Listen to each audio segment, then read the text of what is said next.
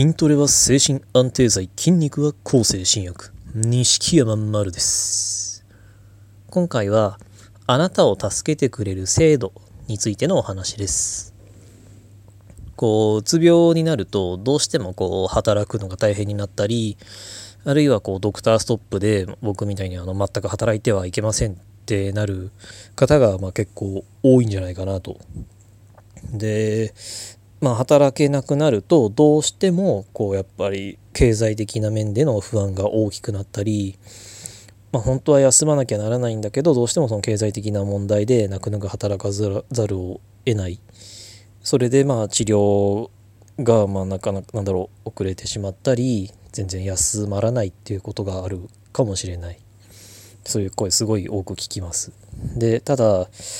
それで大変な思いをしてらっしゃる方の中に案外こう制度をご存じない方が多いみたいです。なんかこう何年か治療を続けてからあの制度を知ってその制度を利用して生活がだいぶ楽になって、まあ、気持ちに余裕ができたなんていう声は本当によく聞きます未だに言われることありますなのでまあ制度についてなんですけどただどんな風に調べたらいいかわからないっていう方が多いかもしれないのでもうあのここ一択だろうっていうせあのサイトを紹介します。それは厚生労働省のみんなのメンタルヘルスというホームページです。であのこのみんなのメンタルヘルスっていうのはあのみんなのがひらがなで、まあ、カタカナでメンタルヘルスって入れると、まあ、あの一番上に多分ヒットします。でそれを開くと、まあ、あのこう、まあ、全体的に緑色のホームページが出てきてその中に治療や生活へのサポートっていう項目があるので、ま、そこをクリックすると今度は出てくる項目の中に心の病気への支援や助成などっていうリンクがあるのでそこをクリックするといろんなものが出てきます。であのそこを知る、あの見ると、あのかなりいろんな制度が、まあ、当然ですけど、まあ、厚生労働省ですから、あの今日本にある制度がバーッと出てきますのでそれを見ればどんな制度があってそれがどういうものなのかがすぐに分かりますので、まあ、あのもうなんか制度を自分が知らないものあるんじゃないかと思ったらとにかくこのみんなのメンタルヘルスをまず見てください。あの結構あの多分なんですけど支援って言ったら生活保護しか知らないっていう方多分少なくないと思うんですよ。あの自立支援とか障害年金とか知らなかったとか、まあ、あとはなんだろう若年者制度とかあ若年者じゃないあの猶予制度とか知らなかったっていう人が結構聞くのでどうかそれを見てみてください。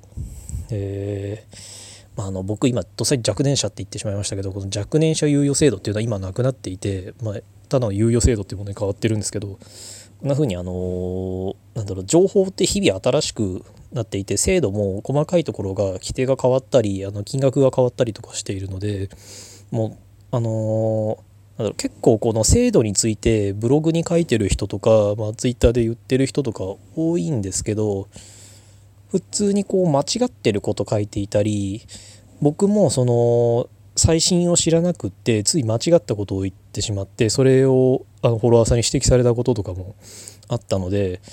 正直言ってその個人の発信を見るよりこの制度に関しては絶対にみんなのメンタルヘルスを見るべきです。